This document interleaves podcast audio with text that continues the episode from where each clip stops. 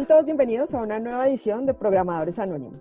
Hoy es 23 de abril, completamos 34 días de cuarentena y además de conmemorar el Día del Idioma, estamos celebrando el Día de las Niñas en TICS. Así que primero, feliz día y bueno, en homenaje a estas dos celebraciones, hoy estaremos en exclusiva con programadoras anónimas. En este episodio vamos a hablar de género y experiencias de mujeres en tecnología. Para no dejar a los hombres afuera, nuestras invitadas se van a identificar con un autor hombre de libros que admiren. Así que empecemos. ¿Quién quiere empezar contándome su nombre de autor hombre? Mi autor es Saramago. Me ha gustado porque a pesar de que empezó a tener como éxito muy tarde, como después de los 65 años, eh, logró un impacto muy fuerte con sus obras. Y no solamente en Europa, sino también aquí en Latinoamérica. El mío, Héctor Abad Faciolins, me gusta mucho porque es colombiano, es muy crítico, escribe un género que me gusta mucho a mí, que son las novelas, además de sus columnas que tiene en periódicos y que son como siempre muy recordándonos como la crítica social, ¿cierto? Y la historia para que la tengamos presente y no sigamos como dando vueltas en lo mismo. El mío es Charles Bukowski. Me gusta muchísimo porque es literatura muy, muy alternativa. Es eh, como una mezcla entre realismo, pero pues es literatura independiente. Entonces me gusta bastante, es bastante crudo lo que escribe. Hola, mi autor es Stephen King y bueno, lo escogí porque de hecho fue el primer libro que agarré de la librería de mis papás fue el primer autor que leí, además que el género me gusta y además de escribir de terror, eh, también escribe cosas muy sentimentales. Listo, súper, muchas gracias. Entonces tenemos hoy en nuestro programa a Abad, a Bukowski, Saramago y a Stephen. Entonces empecemos. Bueno, primera pregunta, ¿les gusta su trabajo y por qué? Entonces empecemos con Bukowski. La verdad es que yo amo mi trabajo. Desde que era muy pequeña me gustaban mucho como los retos, las matemáticas y era loca por los computadores. Siempre pasaba demasiado tiempo metida en el computador. Y pues ahora siendo programadora puedo hacer todo eso y pues es parte de mi trabajo. Es como todo lo que amo y en eso estoy trabajando y estoy pasando todo el tiempo y pues además eh, me están pagando por hacerlo. Además, es demasiado increíble la sensación de felicidad cada vez que estás trabajando en algo y no funciona y no funciona y luego lo, lo haces funcionar, es increíble. Ok, muchas gracias, Bukowski. Abad. Bueno, me encanta mi trabajo, me gusta muchísimo lo que hago, lo que hago cada día, me gusta mucho el lugar donde trabajo ahora, me gustan los retos que plantean a diario, que siempre hay que pensar como nuevas formas de hacer las cosas, que te permite estar aprendiendo todo el tiempo, aunque tú tengas herramientas que utilices todos los días, digamos que nos volvemos, nos hacemos familiares con ellas, pero siempre hay algo como nuevo que hace que tu cerebro como que uh, se tenga que reconfigurar y empezar a pensar otra vez como cómo abordo este problema. Me gusta mucho que podemos dar soluciones a personas que están en lugares remotos, a usuarios que ni siquiera nos imaginamos y que utilizan los productos que hacemos. Eso me parece muy chévere. Me gusta muchísimo y me gusta mucho el aprender todos los días. Me encanta por eso esto. Vale, muchas gracias, Abad. Saramago. Bueno, realmente sí, me encanta lo que hago en el día a día, más como pues frase de cajón, sí, porque aprendemos pues todos los días algo nuevo, pero realmente es porque aparte de aprender cosas técnicas, últimamente me he dado cuenta que aprendo sobre nuevas industrias, aprendo más sobre los seres humanos, de cómo tratar personas cuando ya tienes que mentorear a alguien. En mi caso, trabajo para una empresa extranjera en donde me toca muchas veces ver cómo poderme comunicar en otro idioma, entonces ese reto de tener que cambiar el switch y hacerme entender no solamente parte técnica, sino la comunicación, el lenguaje y ya, eso es como solucionar el reto día a día.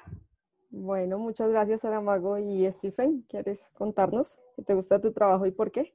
Amo mi trabajo. Eh, de pequeña tuve muchas influencias. De hecho, tengo varios tíos que están en el área tecnológica. En algunos momentos es como lanzarse en paracaídas de un avión. Eh, tienes altos y bajos. Hay muchos momentos que son eh, bastante buenos y me parece que es una buena manera de entrenar el cerebro. Vale, muchas gracias, Stephen. Bueno, siguiente pregunta. Cada vez que yo leo un estudio sobre hombres y mujeres en tecnología, hay una constante y es que el porcentaje de hombres es superior al de mujeres. Nos gustaría que nos contaran cuál es el porcentaje de hombres y de mujeres con el que trabajan. Empecemos ahora por Saramago. Yo me siento afortunada porque trabajo 50-50 ahorita. Y no solo porque normalmente siempre hay alguien que es guay termina siendo una chica, sino también porque trabajo con, con una desarrolladora más. Entonces, en total en el equipo, la mayoría pues somos mujeres y eso me parece curioso. Abad, en, tu caso, ¿son más hombres o más mujeres? ¿Cuál es el porcentaje? Somos muy poquitas, aunque somos una compañía con muy poquitas personas. Somos 10 en total y solo somos dos mujeres. Yo desarrolladora y mi otra compañera está en la parte administrativa. Afortunadamente, ahorita están como contratando nuevas personas y va a llegar una nueva desarrolladora, pero entonces somos muy somos como el 20%, aunque ellos digamos que yo he visto que en su labor de reclutamiento están como intentando buscar más mujeres y como equilibrar el campo y más que mujeres como personas de comunidades como minoritarias y es un poco complejo uno como ve cómo sucede esta fase de selección, ¿no? Entonces, eh, yo vi, yo vi que tenía muchos perfiles y eso, pero al final no sé por qué, por qué somos minoría. Igual está muy chévere porque afortunadamente puedo colaborar en la comunidad de Colombia de y he visto que el trabajo que se hace desde la comunidad también es como ayudarnos a integrarnos más. Y pues bueno, ahí en eso estamos por ahora. Vale, muchas gracias a Stephen, en tu caso. En mi equipo en total de ingeniería somos un equipo mediano, incluyendo eh, las personas de QA, etcétera. Somos como un 11% de mujeres. Eh, en realidad es bastante poco en estos momentos la cantidad de mujeres comparado a la de hombres en el equipo. Vale, y Bukoski, en tu caso. En mi caso, igual. Somos muy poquitas en mi equipo, que es un equipo súper pequeño. Soy la única programadora, pero también tenemos una chica que es QA. Igual el porcentaje es muy pequeño. Yo creo que no llegamos ni al 20%. Sí coincide más o menos con, los, con lo que publican en los estudios de, distribución de hombres y de mujeres en tecnología. Aquí Sara Mago es quien se lleva el 50-50. Bueno, hay otro tema que también es constante en esos estudios, es el tema del salario. O sea, esa pregunta siempre está por ahí presente. ¿Cómo negocian su salario? ¿Les va mejor con un negociador hombre o con una mujer? Y bueno, empecemos ahora por Bukowski, que terminó hace poquito. Entonces, yo la verdad nunca he tenido que negociar mi salario con una mujer. Entonces, pues no, no podría decir si me va mejor con una mujer o con un hombre. Pero pues siento que, que no podría quejarme. No siento que me haya ido como mal. ¿Es fácil para ti negociar el salario con un hombre? Sí, sí, sí. Listo. Abad, ¿nos compartirías eh, cómo negocias tu salario? ¿Has tenido la experiencia de hombres, mujeres? No, o sea, me han hecho como reclutamiento, digamos, a este trabajo llegué a través de una reclutadora y ella fue como muy apoyándome en todo el proceso y eso, pero al final ya hacia hablaba era con las personas como dueñas de la compañía y siempre también me he tenido solo que hablar con hombres, nunca he negociado mi salario con, con una mujer, pero afortunadamente, digamos que en los últimos trabajos que he tenido ha sido siempre como muy claro como cuál es la medida salarial dependiendo de las pruebas técnicas y ya creo que no ha sido como, eres mujer, ganas más o menos o eso, sino que ha sido más que todo determinado por la prueba técnica. Ok, genial. Eh, Saramago, ¿y alguna recomendación, Saramago, negociando salarios? Uno siempre es contactado por un recluter y normalmente siempre son mujeres las que me han pues contactado a mí. Y en este caso, yo siempre me dan como un rango salarial o yo trato de preguntar un rango salarial pues como para que el proceso valga la pena. Y ya al final eh, no he tenido como la oportunidad de, de poder pues negociarlo, ya que siempre hay como algo que yo pido y normalmente me dicen sí o después digo, bueno, quiero de pronto un poco más y, y me dicen, bueno, de acuerdo a esto necesitamos que pues como que propongas el por qué. Y yo creo que ya ahí es donde empieza ese proceso de negociación y siempre así es con hombres. Y algún consejo es como trata de preguntarle a las personas que ya trabajan allá. Entonces algo que a mí antes pues me daba mucha pena era como escribir un mensaje por LinkedIn o por alguna red social diciendo, ven, ¿qué tal es el ambiente laboral o qué tal pagan? Y lo he empezado a hacer y pues me contestan. Entonces yo ya sé más o menos cuál es el promedio de salario que se paga en esa empresa. Vale, muchas gracias, Saramago. Y Stephen, eh, ¿cómo te va negociando salarios y, también si tienes alguna recomendación? Yo lastimosamente la verdad es que no he tenido que negociar ninguna con ninguna mujer. Eh, todas las personas con las que he hablado en un inicio han sido hombres. Esto no significa que me haya ido mal, pero intento también, ya estando adentro, he tenido colaboración de eh, algunas compañeras mujeres que me han ayudado quizás a mejorar mi salario después de haber entrado, ya teniendo más en, más en cuenta ciertas variables y yo también estando dentro con personas que quizás puedan entrar a la empresa, eh, he intentado hacerlo más fácil para ellas. Yo quisiera contar como una anécdota. Esto sí, claro, vale. Pausa publicitaria. Estuve en una charla una vez de, del Mirab de Bogotá, JS, y Cristian hizo una charla muy interesante que él hablaba de cómo venderse unos. Y yo digo que tenemos un estigma, no sé si esto es verdad, pero digamos que con las personas con las que he trabajado y que están en mi entorno, casi todos somos de universidad pública y uno a veces tiene como el miedo de, de pedir. Y siempre es como, no, si me paga esto está muy bien para mí, no sé qué. Y me gustó mucho esa charla porque él dio puntos claves que yo ahorita siempre me centro en eso. Es como, ok, ¿cuál van a ser realmente mis responsabilidades y cuál es el rol que usted pretende que yo haga? Basados en eso, pues ahí sí empiezo a decir, ok, yo creo que amerita esto porque voy a tener ciertas responsabilidades, ¿no? Y uno también mira como, si me van a pagar mucho, pues esperan que ese mucho también yo les dé mucho dinero a ellos. Entonces también yo que tanto me quiero esclavizar, entre comillas, para tener esa remuneración. Porque me pasó que era un trabajo que, digamos, era bien pago en su momento, pero entonces era como explotación total de trabajar todos los fines de semana, mm, eh, trasnochar, levantarse temprano, todo ese tipo de cosas. Entonces ya uno empieza a decir como, ok, si es un trabajo, si es una gran oportunidad, estoy aprendiendo y eso, pero también tengo que buscar cómo me siento yo bien y si solo el dinero cubre con todas mis necesidades o también un ambiente laboral que sea muy chévere. Eso me parece súper importante. Ahora lo pienso para negociar, antes era como, bueno, sí, lo que me quieran dar. Sí, sí, sí, sí, me identifico. Creo que también he pasado por por todas me identifico mucho con lo que les ha pasado. Pero vale, muchísimas gracias, Abad. Gracias por el consejo, eh, que yo creo que le sirve mucho a, las personas que nos están escuchando. Y bueno, ahora cambiemos a, otra arista de nuestros trabajos. Además de temas técnicos, pues hay, hay algo presente acá y son las relaciones laborales. ¿Cómo es la relación con sus compañeros de trabajo hombres? Empecemos con Abad. Afortunadamente, todos han sido como muy llevaderos, no llevaderos de aguantables, sino que son muy chéveres personas. Yo creo que este medio también nos permite, hoy ahora el, patán que no faltará, pero afortunadamente en mi caso no he tenido que lidiar con algo así. Todos más bien han sido como personas, son personas que se nota que están leyendo, personas que les interesa cultivarse como personas y nunca he tenido así como un inconveniente de, de algo salido de tono o algo así. Tal vez ellos tienen algún problema porque casi siempre he estado en grupos en donde la mayoría son hombres y a veces sí dicen el comentario como no, pero es porque está X persona. Entonces como que se limitan sus comentarios cuando van a ser como muy guaches o gamines, digámoslo así, pero en general conmigo siempre han sido muy respetuosos, han sido muy tolerantes con cosas que pueda pasar, me han escuchado, no me he sentido así como, ay, sí, la linda princesita o algo así, no, por el contrario, han sido como, como que me exigen y me gusta también eso porque una vez leía eso de, también está esa discriminación positiva, ¿no? Que es como, ay, sí, tú eres la dama del equipo, entonces ven, yo te ayudo. Y uno como que empieza a sentirse como, ok, entonces yo no puedo. Y aunque ellos lo hacen con la buena intención, a veces pasa, pero no, afortunadamente he estado en equipos donde la gente es como muy consciente, muy profesional y súper chévere y he logrado tener muy buenos amigos.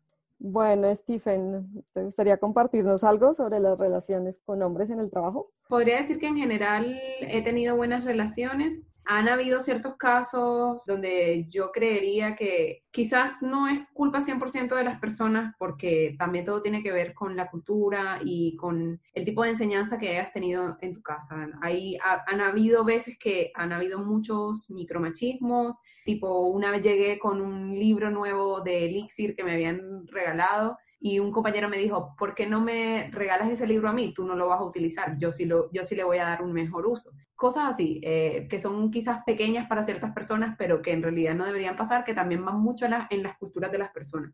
También en otras ocasiones, por ejemplo, me han dicho, tú tienes el síndrome del, del impostor, eh, que al final no es algo malo, pero eh, quizás sería bueno que una misma sea la persona que diga, sí, yo, yo me siento en este momento que estoy pasando por este momento y digo, tengo el síndrome del impostor, pero no que otra persona te lo diga a ti, porque de alguna manera te está, te está rebajando. Entonces, en estos casos, lo que me ha parecido a mí importante es tener una buena comunicación. Yo he intentado, porque siempre intento pensar eh, lo mejor de las personas. Entonces, digo, quizás no saben. Entonces, tener una buena comunicación, intentar hablar con las personas, decir, sabes que esto, esto no está tan bien que lo digas, aunque a ti te parezca quizás no es algo malo, a otra persona quizás no le vaya a parecer bien. Entonces, tener una buena comunicación con las personas ayudaría a que no vuelva a pasar. Ok, gracias Stephen Bukowski. ¿Cómo te va con los compañeros de trabajo? Mm, excelente, la verdad es que mi equipo de trabajo es como muy ideal. Todos los chicos son demasiado ubicados, por así decirlo. Siempre nos exigimos mucho. Entre todos, eh, los code reviews son súper exigentes, pero son centrados y son al punto. O sea, nunca han habido comentarios salidos de tono. Todo ha sido muy, muy chévere. Y Sara Mago, ¿cómo te ha ido o cómo te ha ido en el pasado con, con compañeros hombres de trabajo. Y bueno, ahorita tú que estás 50-50, ¿cómo tratan también a tus compañeras? Pues bueno, yo no he tenido tanta suerte como todas.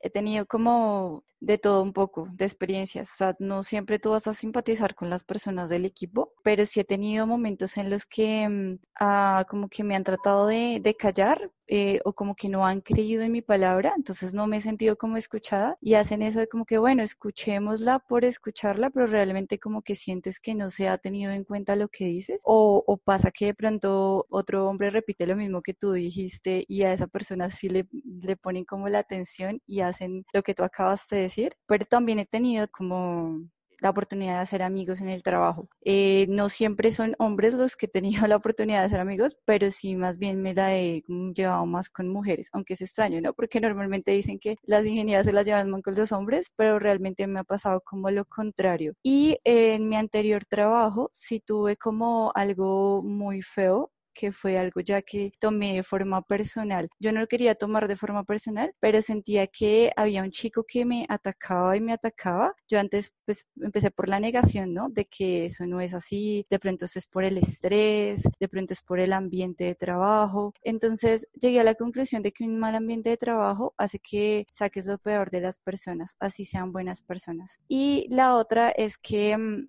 muchas veces por eh, empezar a querer a subir de, de, rol, nos desconocemos. Es como, no importa que sea mujer o hombre, yo tengo que demostrar más resultado. Y entonces esto era lo que estaba pasando. Entonces el chico me estaba empezando a hacer micromanagement y normalmente pues uno debería tener a alguien a quien contarle ese tipo de problemas dentro del equipo, pero pues yo no lo tenía en ese entonces. Es, era una startup y pues realmente era muy pequeña. No había como todavía sección de recursos humanos, ni alguien que pues te escuchara. Y ya final se pasaba mucho a decir, ay, no, es que eres la niña, eres la víctima. Y, y uno lo que trataba de hacer era como, venga, hagamos one to one y hagamos como feedbacks constructivos, no destructivos. Al final tomé la decisión de irme porque pues realmente ya no pensé que esa no era la no era el lugar en donde yo podía dar mi potencial y no tenía por qué aguantarme este tipo de cosas. Y ya ahorita pues estoy súper bien, estoy con un equipo excelente en donde los chicos tratan súper bien a las chicas, tratamos de, de, ser exigentes con nosotros mismos y de tratar eh, de entregar todo con calidad. O sea, yo creo que el cambio fue el cielo a la tierra y ahí es donde es lo importante de, contratar con diversidad y con cultural fit.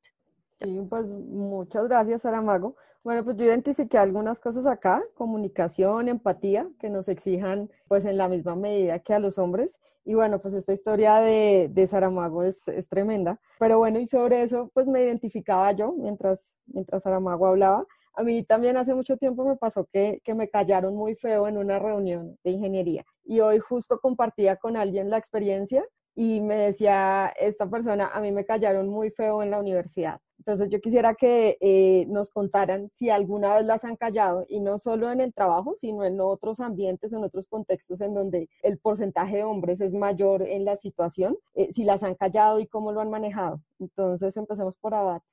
Sí, me pasó en la universidad, yo estoy en ingeniería electrónica y una vez hubo como un problema, no me acuerdo qué fue lo que pasó con el profesor, era como uno de esos señores que uno ya ve como toda la vida que tienen un busto ahí en la entrada de la universidad. Y él dijo un comentario como muy odioso y fue, no me acuerdo bien de la escena, pero sí recuerdo sus palabras y, y fue, por eso las mujeres no deberían estudiar ninguna ingeniería. Y yo, ¿qué? Este viejito, ¿qué le pasa? Fueron situaciones así. También recuerdo que tenía una, una, clase de física, de física 1, y, yo era la única mujer que estaba en el curso, era como un curso de 50 personas y yo estaba sola ahí y el profesor era demasiado fastidioso. Se sentaba a mi lado y me hablaba y empezaba, sí, ¿qué quieres? Invitarme a salir. Una vez me dijo que fuera y recogiera las notas como en su casa que vivía cerca. Yo era como, ¿qué es esto? Tremendo. Fue súper pesado para mí porque yo venía a estudiar en un colegio como de mujeres, entonces como que esa interacción al principio súper chocante porque venías de ver solo mujeres y donde las monjas son el tipo que no entre nadie, los hombres son como el diablo, una cosa así. Y pasas a un ambiente de solo hombres donde afortunadamente la mayoría de mis compañeros eran como gente muy chévere, pero ese profesor así súper chocante yo dije como, ¿qué es esto? ¿Qué está pasando? Y en ese momento como que también por mi forma de ser, yo era como, no, entonces, no, no sé qué, y me alejé como del curso, no me acuerdo, creo que no lo terminé o cancelé la materia y después la tuve que ver con otra persona. Pero sí es súper complejo, Hoy en día soy muy directa con las cosas, trato de ser muy respetuosa, pero también soy muy directa. Creo que eso me nota. Las personas que me conocen cuando algo no me gusta, eso como que la cara ya pum, me cambia y no me puedo guardar las cosas, como que llamo a la gente, hablo. Y creo que por eso me ha ido muy bien últimamente trabajando en desarrollo, porque cuando tengo algún tipo de situación y eso, como que me molesto, lo que sea, pero después voy y hablo directo con la persona. Y a veces, muchas veces es que la persona como que no fue consciente, no lo quiso decir o, o no sé, no lo dijo de la mejor manera. Muchas veces es solamente un malentendido. Y afortunadamente en el primer trabajo que tuve de desarrollo, tuve un sitio que es una persona, un líder súper wow. Me enseñó muchas cosas y él me dijo como, date cuenta de las personas porque también todos somos diferentes y hay como que aprender también a llevar a ciertas personas. Tuve un compañero en el trabajo anterior que era un poquito pesado a veces, pero entonces yo me di cuenta que, que él no era porque quisiera ser pesado conmigo, sino que su personalidad era así. Entonces como que se sentía amenazado de que yo ahora estuviera como liderando lo que él antes estaba liderando y no sé qué. Entonces yo lo llevaba como, ah, bueno, si no me quieres ayudar, pues no importa, tranquilo, tú sigue con tus cosas y eso. Tampoco como, no me va a complicar la existencia. Pero sí, han pasado como cosas así chiquitas como canzonas, pero hoy en día con mi personalidad, digamos que ha cambiado un poquito, he sido como, soy como muy frentera y digo las cosas en el momento y como que eso no deja que, que trasciendan y queden más largas. Qué bueno, qué bueno, Abad. Ebukoski, muchísimas gracias, Abad. Ebukoski, ¿te han callado alguna vez en una situación y no solo en el trabajo? No, la verdad, yo creo que he tenido muchísima suerte. Yo sé que pasa mucho porque he visto situaciones muy cercanas a mí donde ha pasado, pero sí, he tenido mucha suerte, la verdad es que nunca me ha pasado a mí. Muchas personas me han dicho que de pronto mi personalidad tiene mucho que ver porque yo soy como una persona muy seria, entonces eh, de pronto pueden pensar que soy muy mal geniada, muy mala clase y de pronto optan por no provocarme. La verdad yo creo que ha sido como más eso porque la verdad sí he visto bastantes situaciones a mi alrededor. Sí, coincido con eso. Creo que la imagen que uno proyecta influye mucho en, en esas situaciones que a veces son complejas de, de manejar. Saramago, adicional a esta experiencia tan, tan incómoda que nos contabas del trabajo anterior, ¿te han callado en la universidad o en la casa?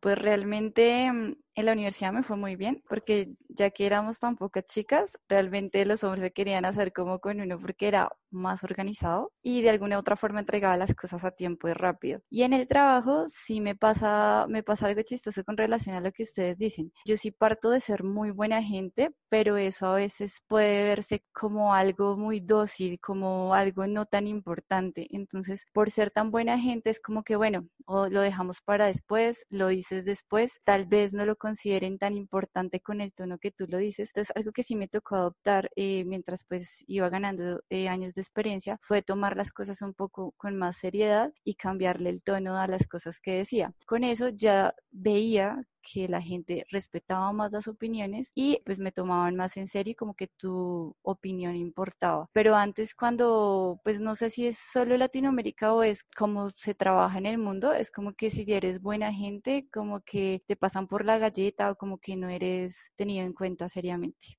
Muchas gracias a Mago y Stephen. Eh, sí, en, en, mi caso sí he tenido eh, algunos problemillas. Quizás me parece que hay personas que no están acostumbradas quizás a tener a una persona en un nivel más arriba suyo, en términos eh, de trabajo, por ejemplo. En mi posición como technical leader, eh, me he encontrado personas que, que se les hace bastante difícil tomar indicaciones eh, de, de una mujer. Entonces, sí, yo intento mantener siempre una mentalidad abierta y darles como el beneficio de la duda en ciertas, en ciertas oportunidades, pero vuelvo a repetir, o sea, la comunicación es esencial acá.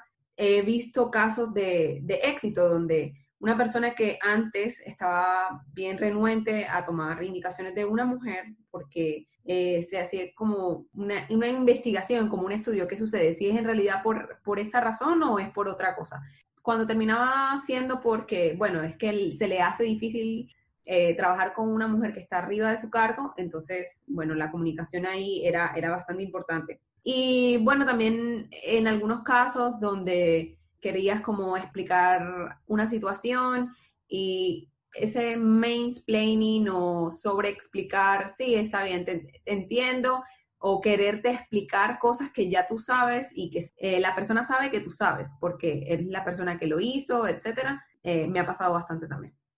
Ok, vale. Muchísimas gracias, Stephen.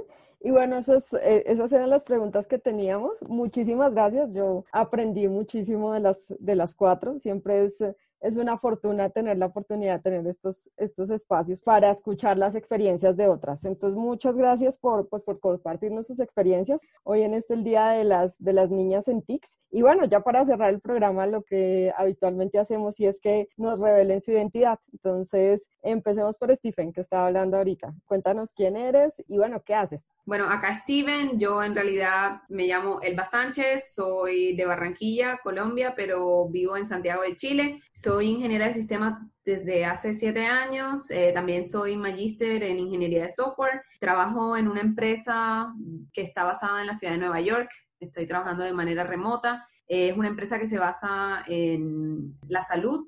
En estos momentos me, me dedico más que todo eh, al lado del backend y donde estoy trabajando soy technical lead. Bueno, muchas gracias, Stephen Bukowski. ¿Nos revelarías tu identidad, por favor? Está bien. Em, em, mi nombre es Jenny Mazo, soy desarrolladora hace aproximadamente siete años. En este momento trabajo para una empresa de Alemania. Vivo allá, pero pues ando atada en Colombia por estos días. En este momento ando trabajando remoto y pues ha sido una experiencia muy chévere porque mi equipo ha sido súper comprensivo y han acoplado eh, los tiempos de las reuniones para que yo no tenga que levantarme a las 3 de la mañana a trabajar. Entonces ha sido todo muy chévere. Saramago, ¿nos revelarías tu identidad? Sí. Eh, bueno, mi nombre eh, es Milena Suárez, trabajo como Senior UI en Global y pues como ya saben la mayoría pues es por clientes. Estoy trabajando por un cliente que se llama Rotwell Automation y ya llevo aproximadamente como nueve años desarrollando, pero los últimos cinco me he enfocado más en la parte de frontend con Angular. Vale, muchas gracias, Saramago. ¿Y Abad, nos revelarías tu identidad? Claro que Por favor. Ah.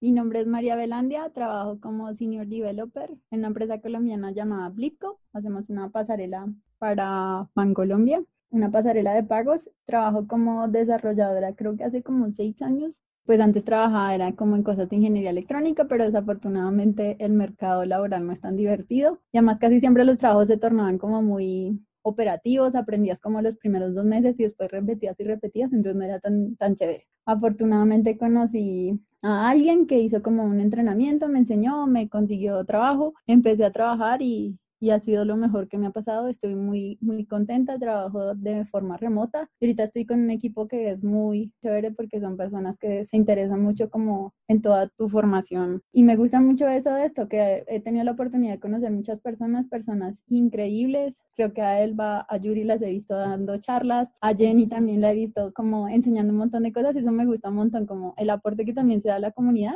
y la labor que estamos haciendo de, de querer integrar a más personas y creo que a más mujeres es nuestra mini labor interna que tenemos porque queremos, porque nos gusta esto y queremos que más personas la puedan disfrutar. Muchísimas gracias, a vos, Gracias y, bueno, pues gracias a todas.